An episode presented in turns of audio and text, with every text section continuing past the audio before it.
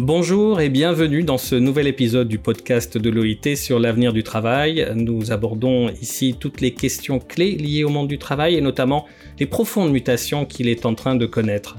Je m'appelle Gabriel Brhane, je travaille pour l'Organisation internationale du travail ici à Genève et aujourd'hui nous allons traiter de la santé mentale au travail et des risques psychosociaux au travail.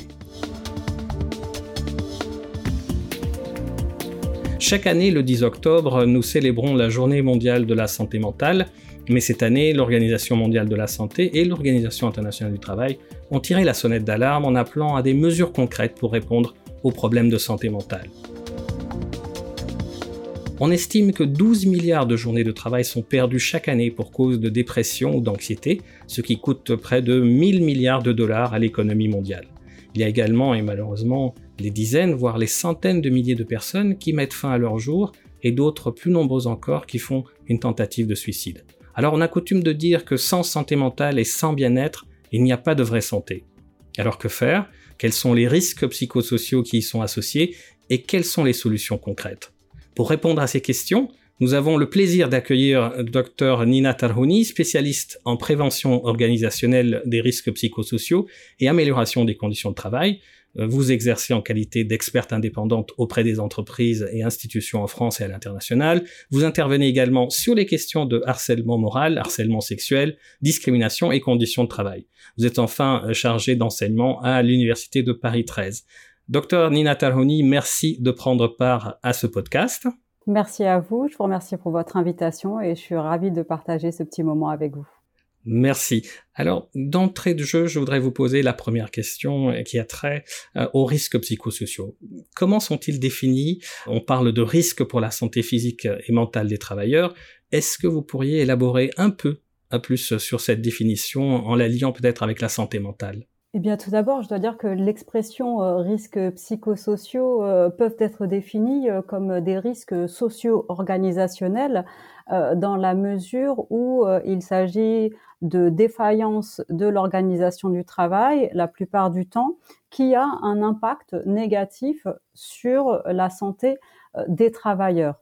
Ce sont donc des risques pour la santé mentale, mais aussi physique et sociale, qui sont issus de dysfonctionnements organisationnels et humains. Et ils peuvent, euh, à ce titre, impacter l'individu à plusieurs niveaux et créer différentes conséquences sur la santé mentale, telles que la détresse psychique, la dépression, la tristesse, le burn-out, l'anxiété et toute forme de mal-être et euh, de souffrance euh, au travail. Oui, alors ça, vous avez de citer vraiment des exemples très concrets. Selon l'Organisation mondiale de la santé, le travail amplifie, comme vous venez de dire, les problèmes sociétaux plus larges avec un impact négatif sur la santé mentale. On cite notamment la, discrimination, l'inégalité, mais l'intimidation et la violence psychologique sont aussi les principales plaintes liées au harcèlement au travail euh, avec un impact négatif sur la santé mentale. Comment peut-on réagir face à cette détresse?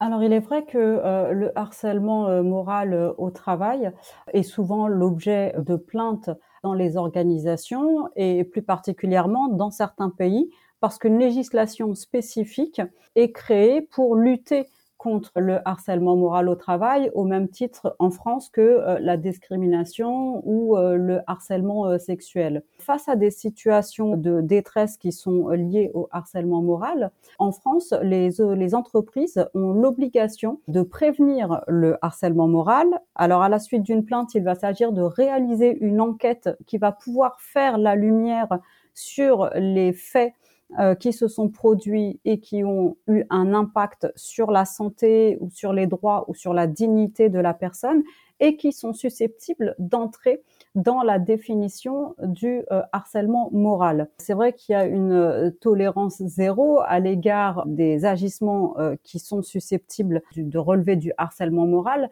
euh, dans la mesure où, euh, en droit français, eh bien, le Code du travail nous dit que euh, l'auteur de tel fait est susceptible d'encourir une sanction. Mais ce qu'il faut prendre en compte aussi, c'est que l'organisation du travail a aussi un rôle à jouer et qu'il ne s'agit pas toujours uniquement de relations interpersonnelles défaillantes, mais d'une organisation du travail qui va créer des agissements de la part d'individus et qui vont être susceptibles d'être qualifiés de harcèlement moral. Bien entendu, quand une personne est en souffrance ou en mal-être psychologique à la suite d'une exposition au harcèlement moral, plusieurs euh, acteurs peuvent la soutenir, notamment la médecine du travail, euh, l'inspection du travail, mais aussi les représentants du personnel, euh, le préventeur dans l'entreprise lorsqu'il y en a. Euh, il existe tout un pléthore d'acteurs hein, qui sont susceptibles d'agir pour ne pas laisser seule la personne qui est en situation de fragilisation du fait de ses conditions de travail. Vous avez parlé de, harcèlement moral et, je voudrais revenir un peu là-dessus. Euh, on a tendance à, percevoir euh, le harcèlement moral comme une relation toxique entre, entre deux individus, mais est-ce qu'il n'y a pas aussi d'autres facteurs qui, qui y contribuent? Oui, il y a d'autres facteurs qui contribuent, parce que comme j'avais commencé un, petit peu à, vous expliquer, euh, le harcèlement moral n'est pas toujours le fait d'une relation interpersonnelle, euh, c'est-à-dire qui est dégradée entre deux personnes. Il y a un certain nombre de facteurs qu'en France, on a identifié euh, dès 2011 et qui représentent six familles de risques, de facteurs de risques psychosociaux qui sont euh, l'intensité du travail et le temps de travail, les exigences émotionnelles, l'autonomie, euh, les rapports sociaux, les conflits de valeurs et l'insécurité de la situation de travail.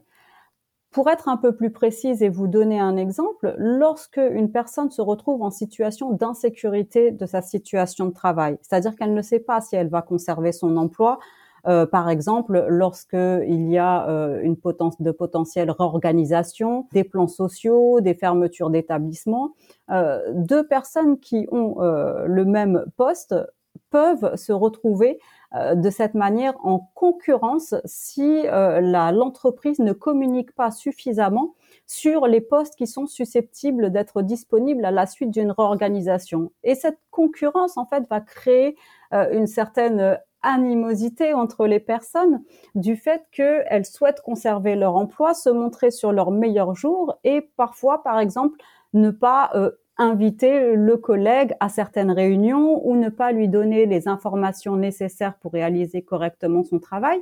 Et là, on va se retrouver dans une situation de harcèlement moral par effet.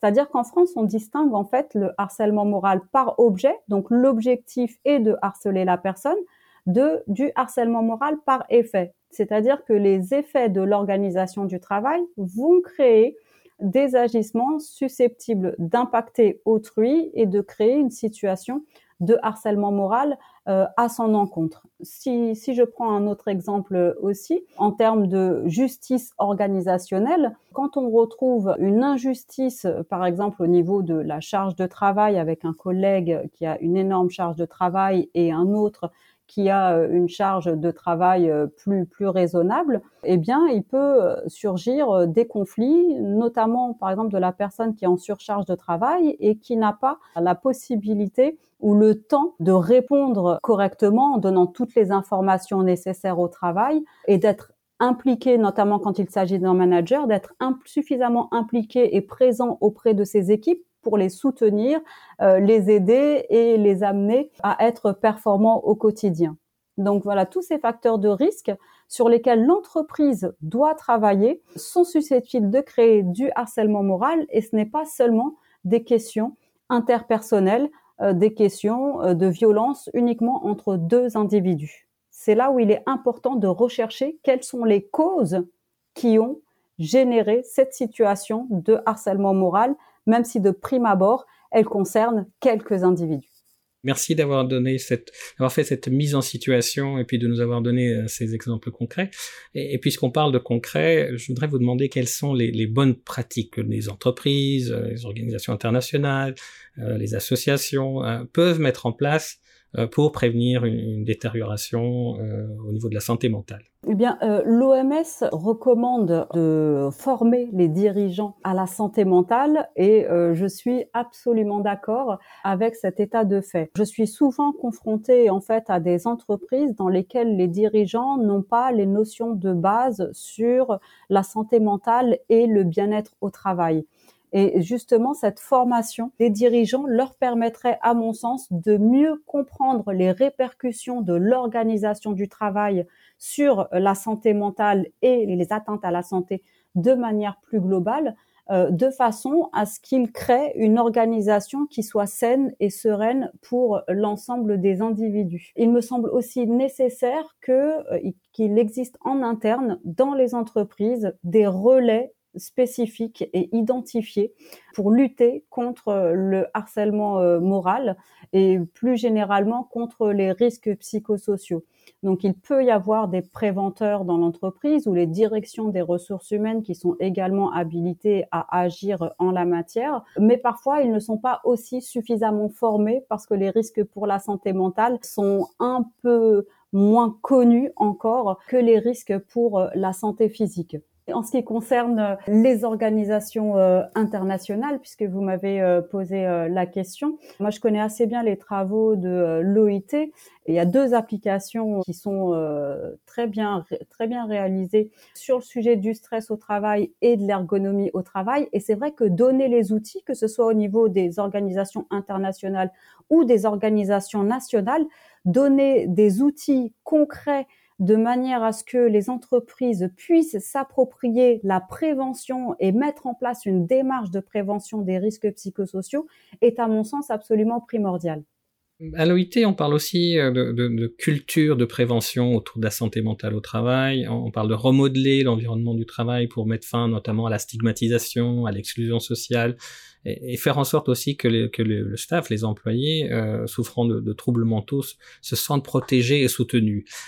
Est-ce que, est-ce que vous pensez que c'est ça l'avenir? C'est comme ça qu'on devrait euh, travailler?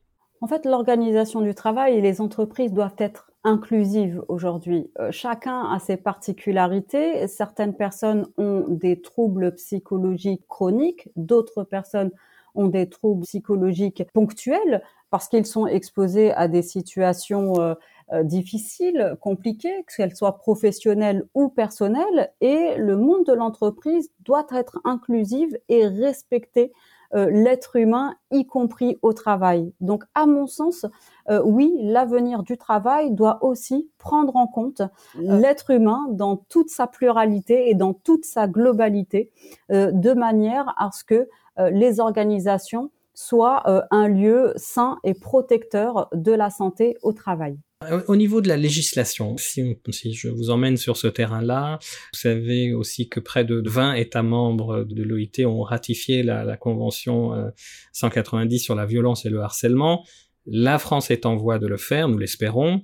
Alors, je voudrais juste votre ami, votre avis d'expert, euh, d'experte. Est-ce que vous pensez que voilà, de cette, cette ratification pourrait apporter euh, quelque chose de, de, de nouveau et de, de peut-être de beaucoup plus euh, euh, saisissant à la législation déjà existante dans le pays?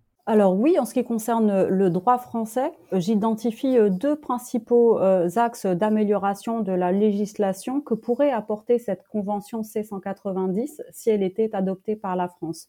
D'abord, en ce qui concerne euh, la répétition des faits, puisque le droit français exige que les agissements qui sont constitutifs de harcèlement soient répétés, alors que dans la définition qui est donnée par la Convention C190, un seul agissement est susceptible de constituer en soi un acte de harcèlement moral. Cette euh, distinction en fait euh, s'apparente à celle qu'on retrouve dans la législation euh, canadienne dans laquelle un agissement suffisamment grave peut également emporter la qualification de harcèlement moral. Ce serait donc un facteur d'amélioration euh, pour les victimes de façon à ce qu'elles puissent réagir et elles aient les droits et les possibilités de réagir dès euh, la première défaillance à laquelle elle est exposée. Et puis euh, un second point qui me paraît assez intéressant et notamment sur les questions d'évolution sociétale, ce sont les questions de genre. Aujourd'hui, en France, quand on parle de genre, euh, et souvent euh, c'est lié à l'égalité euh, homme-femme, eh bien on reconnaît deux genres. Mais aujourd'hui, il y a beaucoup plus d'identités de genre que uniquement celle des hommes et des femmes. Et j'espère qu'à l'occasion de cette ratification, les personnes en transidentité, eh bien, seront aussi prise en compte dans la prévention des risques psychosociaux, car aujourd'hui, euh, ce travail-là n'est pas suffisamment axé sur l'ensemble de la diversité euh, des personnes. Docteur Nina Taruni, merci, merci beaucoup pour ce, brillant éclairage sur, les risques psychosociaux au travail euh, et les effets sur la santé mentale en, milieu professionnel. Merci également à notre public qui nous a rejoint pour cette édition spéciale euh, des voix au travail. Ce podcast sera bien évidemment disponible en ligne et si vous souhaitez obtenir plus d'informations sur la santé mentale et les risques psychosociaux au travail, vous pouvez consulter notre site web à l'adresse voices.ilo.org J'espère évidemment vous retrouver euh, très vite lors du prochain épisode euh, du podcast de l'OIT euh, sur l'avenir du travail. Merci beaucoup et à très bientôt.